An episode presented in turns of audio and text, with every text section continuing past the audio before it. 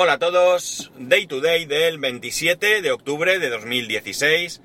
Son las 9.22 y 20 grados en Alicante. Y vuelta a grabar porque no sé qué pasaba, que no estaba grabando. Bueno, a ver si me repito con todo lo que había dicho ya, que ya lleva un ratico. Y hoy es capítulos cortos. Eh, el hecho de que me hayáis mandado tantísimos mensajes todos estos días, eh, cosa que ya os agradecí, os vuelvo a agradecer, eh, me ha hecho darle unas cuantas vueltas al tema de la comunicación que hay entre vosotros y yo. Los mensajes que me habéis ido enviando han sido eh, por Twitter, Telegram, Evox y Spreaker. Muy poquito en Spreaker, no sé si incluso uno solo o algo así. Y mucho más por Telegram o, eh, como digo, iBox, la aplicación de iBox, entiendo yo, ¿vale? Eh, los comentarios dentro de, de iBox. La cuestión es que esto me da que pensar porque eh, si yo que tengo muy poquito feedback habitualmente, no es más difícil que me pase, pero sí que es verdad que tengo que estar pendiente de muchos, eh, muchos canales de comunicación. Yo no quiero pensar si, si tuviera el, el, volumen de mensajes que he tenido estos días habitualmente, cómo podría llevarlo. Porque la preocupación eh, que a mí me genera esto es el hecho de que se me puedan escapar algunos eh, de vuestros mensajes o comentarios, ¿no? Entonces, eh, a mí me gustaría eh, encontrar una manera, no para hoy, sino para medio plazo, de aquí a fin de año, o para el año que viene, no sé, algo así. Ahora que es el momento, ahora que el feedback que yo tengo es muy poco, y bueno, no preveo que esto aumente en, los próximos meses, pero eh, puede llegar un momento en que sí que aumente y entonces me encuentro con que me es, como digo, muy difícil gestionarlo. Lo que, como digo, me gustaría es encontrar una manera de canalizar toda vuestra, nuestra comunicación, vamos, la vuestra conmigo, y mis respuestas o lo que sea, de manera que sea muy sencillo para vosotros de, de, de animaros incluso a eh, enviar ese feedback, esos mensajes, esos comentarios y por mi parte que sea tremendamente sencillo gestionarlo para que yo pueda dedicar eh, el tiempo eh, no a, estar viendo por dónde me llegan los mensajes, sino a contestar esos mensajes.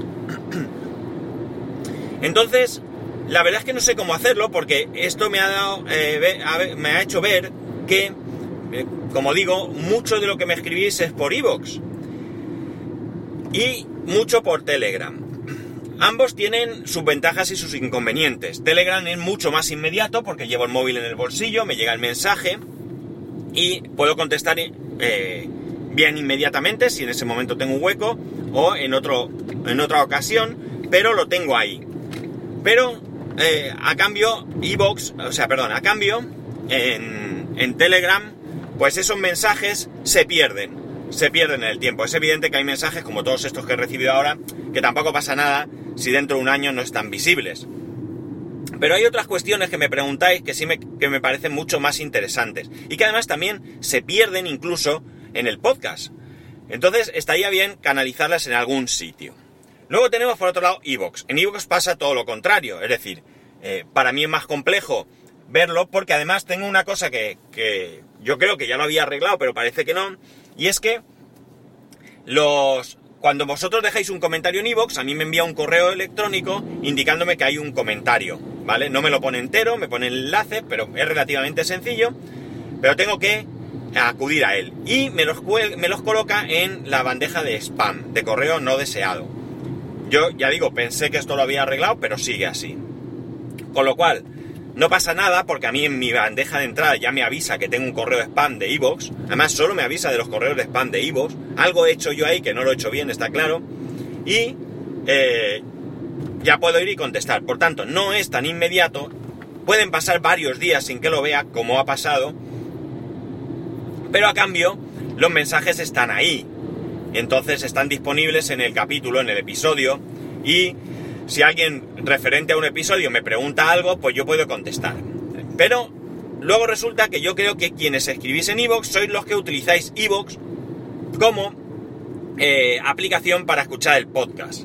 ¿vale? Ya sabéis que yo os insisto mucho en que eh, cojáis un podcatcher, pero eh, bueno, pues por comodidad, por facilidad, porque ya estáis habituados, pues muchos no lo hacéis. Entonces, tengo que encontrar la manera porque hay una opción que sería el blog, la web spascual.es, pero a lo mejor no es tan sencillo como desde la propia aplicación de Ivos, que, que, no sé muy bien cómo va, la verdad, porque yo ni la tengo instalada, ni la uso, ni creo que la haya usado, realmente. Creo que sí que hace mucho tiempo, pero ni lo recuerdo. Entonces tendría que buscar, como digo, de qué manera podíamos concentrar todos los comentarios a todos los capítulos del podcast en un solo sitio, pero que a la, a la vez fuese muy sencillo para vosotros el poder eh, dejar esos comentarios, que no suponga un esfuerzo extra que os desanime precisamente a escribir, porque claro, entiendo que igual que a mí en Telegram me es fácil porque en cualquier momento puedo ver o vosotros me podéis escribir eh, un mensaje, pues lo mismo pasa con, eh, con la aplicación de iVoox, que si desde la misma aplicación en el móvil podéis escribir, pues conforme estáis escuchando, si vais andando por la calle, estáis en casa, podéis dedicar unos segundos porque es, imagino, tremendamente sencillo. Si tenéis alguna idea al respecto, pues me gustaría que me la comentarais. Y ya sabéis que para ello podéis hacerlo a través de arroba spascual eh, y eh, por correo electrónico spascual arroba spascual.es. Esta noche es la keynote de Apple, mañana comentaremos algo y ya os comentaré porque como sabéis la semana que viene estoy fuera, estoy de viaje y uh, os comentaré un poquito de qué va el viaje y a ver si, si me animase o encontrase hueco para grabaros algo. Un saludo y nos escuchamos mañana.